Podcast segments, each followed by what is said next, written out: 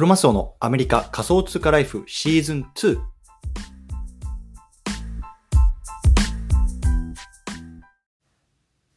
皆さんおはようございます。アメリカ西海岸在住のクロマスオです。今日は2月19日土曜日の朝ですね。皆さんいかがお過ごしでしょうか？今日も早速聞くだけアメリカ仮想通貨ライフやっていきたいと思います。よろしくお願いいたします。さて、今日のテーマなんですけれども、今日は P2E の何がすごいんだっけ？ということでね、今更聞けないね、ちょっと内容をやっていきたいなと思います。うん。ということでね、そもそもね、今日今日のね、最初のリスナーさんは、そもそもね、この P2E、プレイトゥーアーンって何とかね、あとはね、ちょっとそれ聞いたことあるけど、ぶっちゃけよくわかんないなとか、そんなね、テーマの話になってます。で今日のね、あの、僕自身はねこの去年ぐらいからねこうブロックチェーンっていう技術に少しねこうドキドキし始めていて、まあ、NFT とか DeFi とかメタバースとかっていろいろこう手をつけてるんですけどもね最近ねこうやっぱプレイトゥワン P2E ってすごく面白いなと思い始めたのでちょっとねその話をねこう今更なんですけれどもしていきたいなと思っています。うんでね、じゃあ早速ね、今日の本題入っていきたいと思うんですけども、結論ですね、2つですね、今更聞けない P2E の何がすごいんだっけってことなんですけども、1つ目、親にゲームをしなさいって言われるような世界になる。ね、2つ目、学歴社会じゃなくなる。この2点ね、すごくね、やっぱり今後のあ社会にとってインパクトのあることだなと思ったのでね、ちょっとそのあたりをね、まあ、少し僕の実実体験も含めてね、話していきたいなと思いますのでね、あの今日あのよろしくお願いします。ということでね、この番組ではボーダーレスに食っていくっていうのをテーマにアメリカから毎日配信しています。ビジネスや投資を通じて国境にとらわれずにお金を稼ぎ生活していきたい方に向けて、一日一つ Tips やノウハウをお届けしています。仮想通貨や NFT、メタバースを中心に株式投資や不動産投資、副業などについても語っていきますので、興味がある方はぜひ登録をよろしくお願いします。というところでね、早速本題入っていきたいんですけれども、そもそもね、P2E、プレイトゥーアンって何なのっていうところね、まあ、あの知らない方もいると思うので話していきたいなと思うんですね。ねまあ、プレイトゥーアンなんですけども、まあね、あの日本語訳を直訳すると、まあ、稼ぐためにプレイするってことなんですね、まあ、つまり何かっていうともうゲームしながらお金稼げちゃうっていう世の中になったってことですよ、うん、これすごいですよね。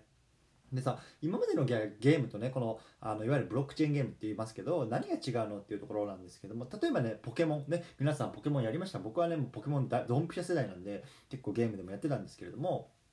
ポケモンやってねお金って別にもらえなかったわけですよね当時、うん、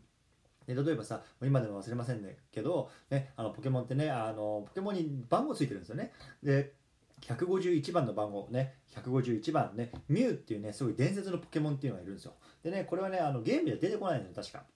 でなんかどっかのこうイベントに行くとなんかねもらえるみたいなすごいねもう本当にレア度が高いミュウなんですけれどもこれ別にね自分がミュウをもらったからってそのミュウをね他の人に売ることって当時できないわけですよ。ね。でもねプレイトゥーアンの時代になればねこのミュウがね売れるっていう時代になってくるんですね。うん。これどういうことかっていうと、ね、ここにもね、このブロックチェーンの技術っていうのがね、あのあるわけですよ。ねでねあの例えばね、このミューっていうのが例えば配らあの配られるとさっき言いましたけれども、この世の中でね、何百体、何千体のミューがね、当時生まれてたと思うんですよね。うんでもねこのブロックチェーンの技術によってこの世にねこの君のあなたの持ってるミューっていうのはこの世に1体しかない。僕のミューもこの1体しかないっていうのがねいわゆるこのブロックチェーンにねこう刻まれることによって本当にこの世に1体しかないっていうねミューっていうのが分かるわけですよね。つまりねこのあのレア度が分かっていくわけですよ。そう。でね、あのね、昔はね、僕のミューもあなたのミューも、ま同じミューでしたね。そこにね、何の区別もなかったんですけども、これからはね、あなたのミューは例えばミュー1、僕のミューはね、ミュー2とかってこうね、まあ、あのいろいろ分かってことによって、例えばね、なんだろうなあのすごく有名なせあの人うん、なんかちょっとパッと思いつかないたた例えばだけどじゃあさトランプ前大統領がねじゃあミューを持ってたとかってなるとさそれがブロックチェーンによってねあこのこれはトランプさんが持ってたミューなんだとかってなってねそれによってね値がつくとあのいいねがつくとかそういうようなこともあり得るってことですよ。うん、でこれがね、まあ、ゲームで稼げるようになるっていうことのね、まあ、ざっくりした話なんですね。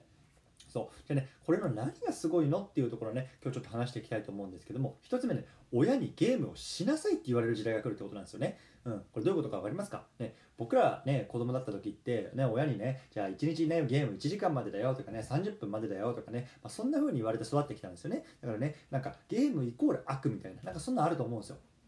でもね、これからの時代はね、逆にね、親にゲームをしなさいと、ゲームをやどんどん稼ぎなさいって言われる時代来るかもしれないんですよ。ね。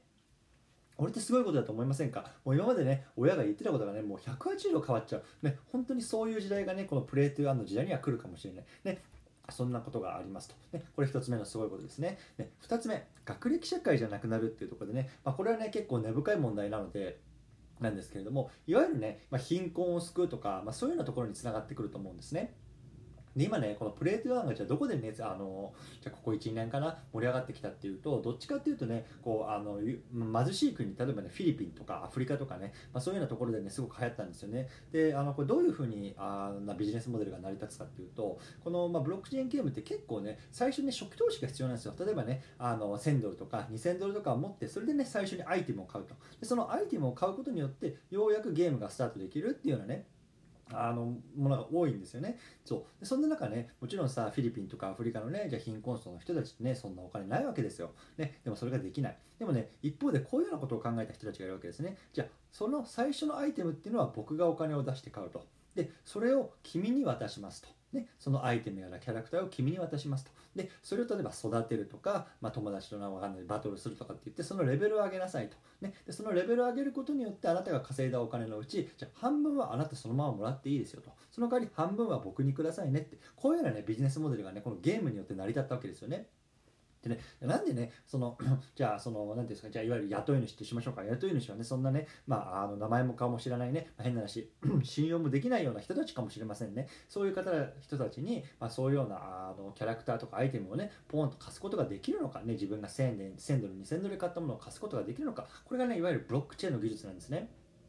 そう。つまりねこのブロックチェーンの技術によって自分のものを貸してるっていうところが誰の目にも明らかになったわけですよ、ね、そこにねあの隠し事は何もないわけですね。例えばそれがじゃあ持って逃げてねどっかに行っちゃったってなってもそのキャラクター自体は自分のものっていうものがこう紐付いているので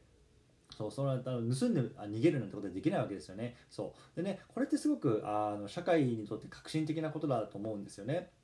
やっぱり今までってさ、まあ、あの日本も含めてねアメリカも含めてそうだと思うんですけども例えばねどこどこ大学を出ましたとかねどこどこ大学の MBA を持ってますとかなんかそういうようなところにねすごく箔がついてそういう人たちがね、まあ、社会の中でね、まあ、あのいいポジションについてお金を稼いで社会を回していくとそういうようなね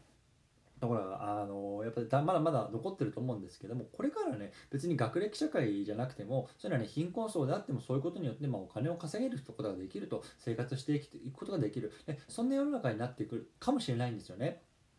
それってやっぱりすごくあの僕はいいことだなと思います。うん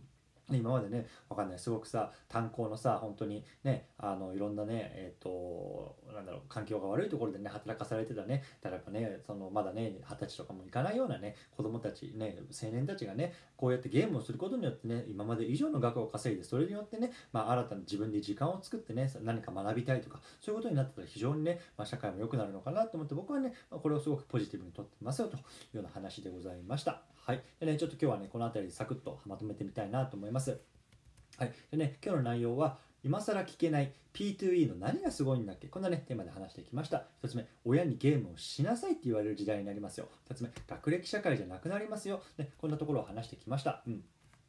だね、あのぶっちゃけた話、このプレイトゥワンってね、あの今正直ね、そんなに盛り上がってないと思うんですけど、じゃあなんでね、この話を今このタイミングでぶっ込んだのかっていうところをね、まあ、あの最後話してきたしておきたいなと思います。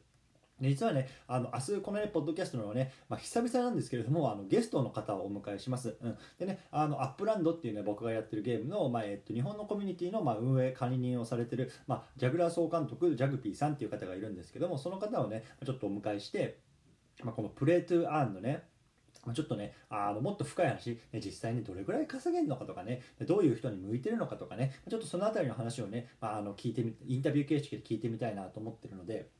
もしね、本当ね、今まで全然 P2E なんてプレイトゥワンで知らなかったよとかね、あちょっとプレイトゥワン今日の話聞いて興味あるなとかっていう方はね、ぜひね、明日の放送聞いてください。これね、すごく面白い話になると思います。僕もね、